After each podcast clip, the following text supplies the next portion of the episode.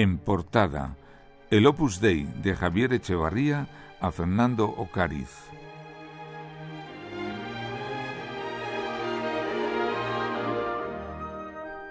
Del 12 de diciembre de 2016 al 23 de enero de 2017, el Opus Dei vivió la situación siempre excepcional de la muerte de su superior o prelado, en este caso, y de la elección de su sucesor, cuyo proceso se prolongó hasta el día 30 de enero. No hubo sorpresas, y el número dos de la obra en los últimos 22 años, Fernando Cáriz, es el sucesor del obispo Javier Echevarría, fallecido a los 84 años. Sobre estos temas conversamos ahora con Jesús Juan Pardo, director de comunicación de la prelatura del Opus Dei en España, un laico y todavía joven periodista. Jesús Juan Pardo, saludos muy cordiales desde Radio Exterior de España, Madrid. Un gran saludo.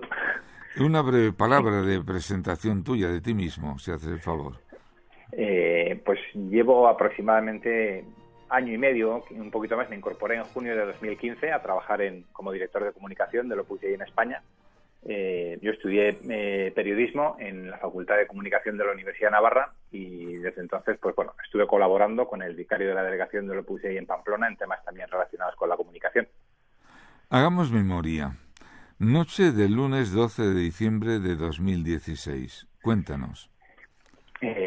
Bueno, pues ese día había vuelto a casa con, normalidad y pues entre las nueve y las nueve y media de la noche eh, me llegó por WhatsApp que acababa de fallecer el prelado y bueno, rápidamente llamé por teléfono al, director de comunicación de lo puse ahí en, Roma para, para confirmar, para ver si, si esto era cierto y me dijo, pues sí, pero vamos, la, verdad es que ahora mismo está llamando el vicario el vicario auxiliar al vicario de España para comunicarle la noticia, o sea que se ve que la noticia corrió con mucha rapidez. Hagamos ahora una breve pincelada sobre la persona de Monseñor Javier Echevarría. Eh, bueno, don, Javier, eh, vamos, eh, tuvo la suerte de poder trabajar con, con, San José María, con el fundador del Opus Dei, desde que era muy joven. Empezó a trabajar como secretario de, San José María pues con, con 21 años y, y, le acompañó hasta, hasta su muerte en 1975. Eh, también durante todos estos años coincidió con el Beato Álvaro del Portillo y fue el, fue el vicario general de, del Opus Dei con, con el Beato Álvaro y, luego le, sucedió en 1994 cuando falleció. Una palabra breve sobre el ministerio de Javier Echevarría al frente del Opus Dei y sobre su legado. Hombre, eh, desde el principio de su ministerio como prelado, pues tuvo como prioridades la evangelización en, los campos de la familia, de la juventud, de, la cultura. Eh, Gablo es una institución, vamos, para acostumbrados a los tiempos de la Iglesia, es todavía una institución muy joven y, en los 22 años que Monseñor Javier Echeverría ha, estado al frente del Opus Dei, pues se puede decir que han sido unos años de madurez. Se ha empezado eh, la labor de, del Opus Dei en 16 países distintos eh, durante esos 22 años, pues entre otros Rusia, Kazajstán, Sudáfrica, Indonesia, Sri Lanka, eh, y luego también durante todo este tiempo pues viajó a los cinco continentes para, para impulsar la labor evangelizadora de, los fieles de los Pusey en todos estos países. Volvemos a situarnos en el 12 de diciembre. La serenidad envolvió aquellos días de diciembre. ¿Qué lecciones podemos extraer? Hombre, para, para nosotros fueron unos días, pues por un efectivamente, de, de una gran, vamos, por unos días dolorosos, como lo son cuando pierdes a un padre, a un, familiar muy cercano, y al mismo tiempo, eh, pues de una gran serenidad y de una gran esperanza. Eh, también durante esos días notamos especialmente el, cariño de, para mí fue muy llamativo eh, la cantidad de, llamadas que recibimos durante esos días pues de, obispos ofreciéndose a celebrar pues la misa por el funeral en sus respectivas diócesis, de gente de otras instituciones de la Iglesia eh, y al mismo tiempo pues todo con una gran normalidad, o sea que, que bueno. Por otra parte, los mecanismos de la sucesión se pusieron en marcha para el Congreso. ¿Cuál ha sido el íter previo? Sí, o sea, tal, tal como está previsto, el, el, el que queda en ese momento al frente de, la obra, el, en este caso era el vicario, el vicario general auxiliar, pues eh, tenía un plazo de dos meses para convocar un congreso electivo y, bueno, pues lo, eh, lo convocó. Empezó el, el 23 de, el 23 de enero. Entonces, bueno, el, Congreso electivo tiene, tiene tres partes, o sea que empieza con, empieza con una misa al Espíritu Santo y estos días cuando algún periodista me preguntaba el asunto, la gente pasa como muy por encima por, de la misa del Espíritu Santo y yo decía, oye, que de verdad para nosotros es lo más importante es el Congreso electivo, o sea que esto no, no, no, tiene que ver tanto con unas elecciones, o sea, más que un proceso electoral como lo pueden ver algunos, eh, es un proceso espiritual, ¿no? O sea que, que y entonces, bueno, pues empieza con una reunión del, del, Pleno de la Asesoría, eh, que es el Consejo de las Mujeres, eh, donde cada una de ellas eh, vota y, en, una papeleta propone, propone un nombre eh, o, los nombres de las personas que les parecen. Y el, y el, Congreso electivo que empezó el día 23 pues empieza también con una con una misa al Espíritu Santo y, lo primero que hacen los electores el secretario general lee todas esas propuestas que, han hecho las mujeres y así da comienzo el Congreso electivo pues allí tienen sus deliberaciones, eh, hablan entre ellos, se vota y, la tercera parte eh, pues es que se requiere la confirmación del, Papa, porque es un nombramiento que hace el, Papa Francisco. En este caso, pues el, el, mismo día 23 el Papa confirmó el nombramiento. Estamos, por lo tanto, en la tarde-noche del lunes 23 de enero, cuando se comunica la elección del nuevo prelado del Opus Dei en la persona de Fernando Ocariz, en primer lugar al Santo Padre, al Papa. Nos evocas un poco todo esto y ese momento precisamente.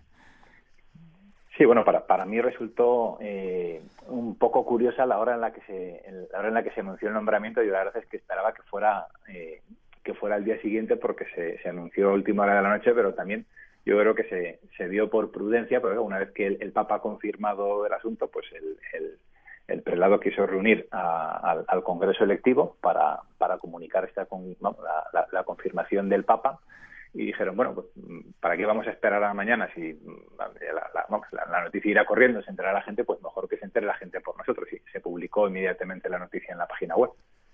¿Quién es don Fernando Cáriz? Un minuto, brevemente. sí.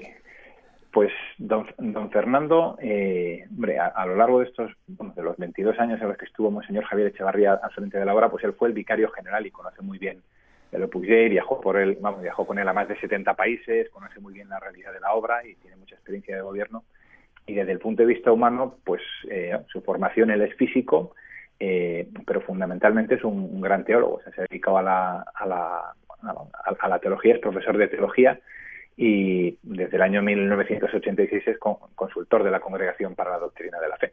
O sea, podemos definirlo, pues sobre todo, como un teólogo y al mismo tiempo, pues eso, eh, una persona que su formación civil es físico eh, y, bueno, además, algún, vamos, en alguna entrevista se ha comentado que también es un gran tenista, que aunque sea una cosa anecdótica, bueno, le da un toque de normalidad y de...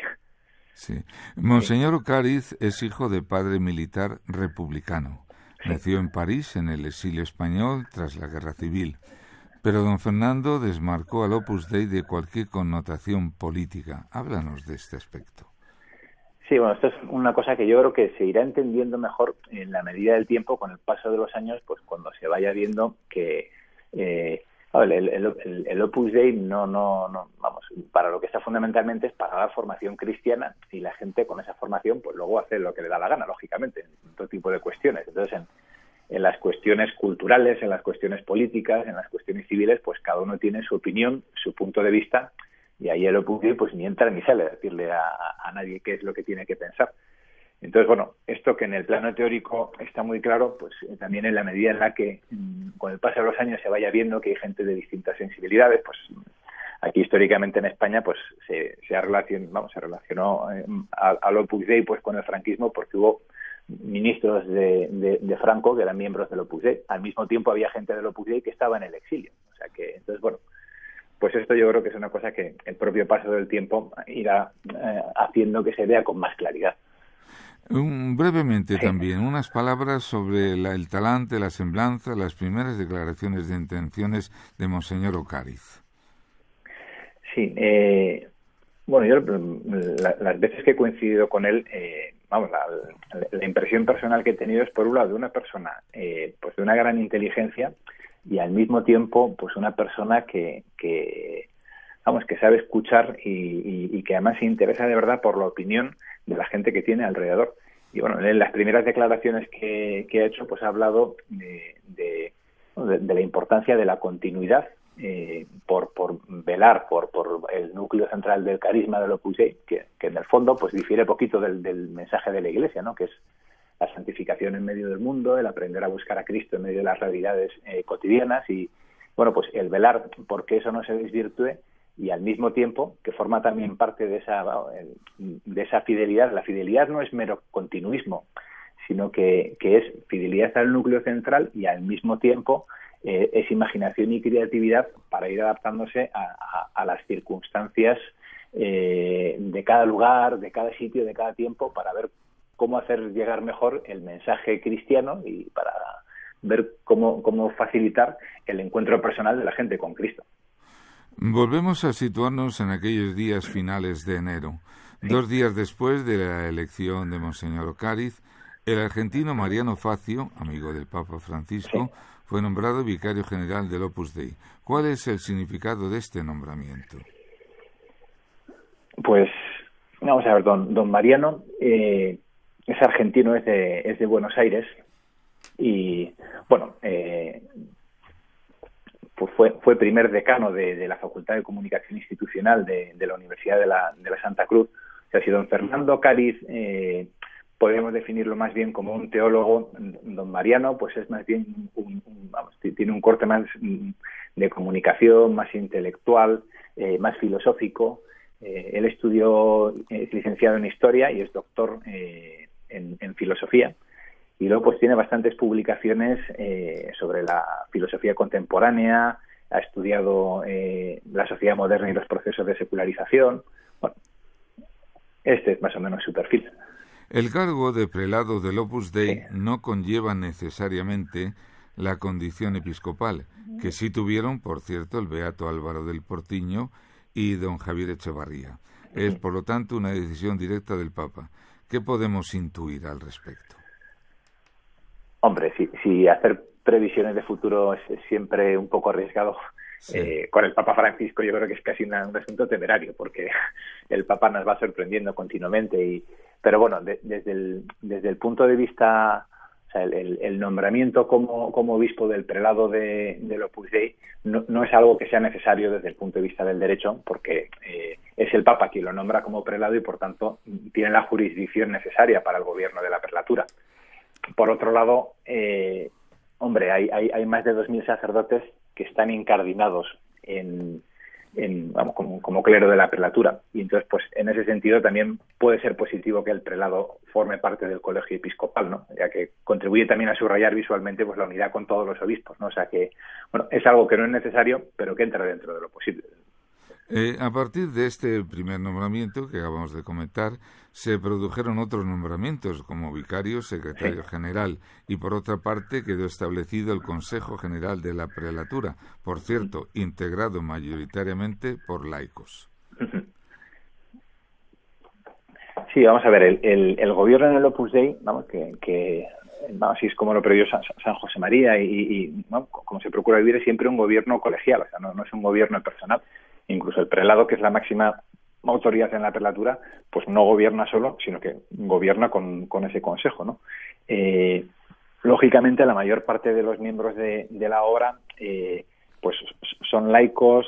Eh, el, el, mensaje central de, del Opus Dei es que todos los cristianos estamos llamados a la santidad, que cada uno tiene que aprender a buscar a Cristo en sus circunstancias ordinarias, en medio de su trabajo, en medio de la sociedad. Y en ese sentido también es muy bueno que, que en ese consejo pues haya muchos laicos y sean cristianos normales y corrientes, cada uno con su profesión, que pueda aportar su punto de vista, pues los que colaboren también en, el gobierno de la prelatura. Hablemos ahora finalmente de otros eh, miembros del órgano directivo de la, del Opus Dei. La asesoría central integrada por mujeres y por otra parte el organigrama se completa con los cargos de director espiritual y procurador general. Una breve pincelada. Sí, vamos a ver, el, eh, la asesoría central eh, es, el, es un organismo paralelo al Consejo General, exactamente igual que el Consejo General pues, ayuda al gobierno del pegado en, la prelatura, pues todo lo que se refiere eh, a los hombres, la asesoría central lo hace con las mujeres y, los cargos son prácticamente eh, equivalentes en un lado y en otro, vamos, salvo los vicarios, lógicamente que tienen que ser sacerdotes, por hacer, formar parte de la estructura jurídica de, la Iglesia.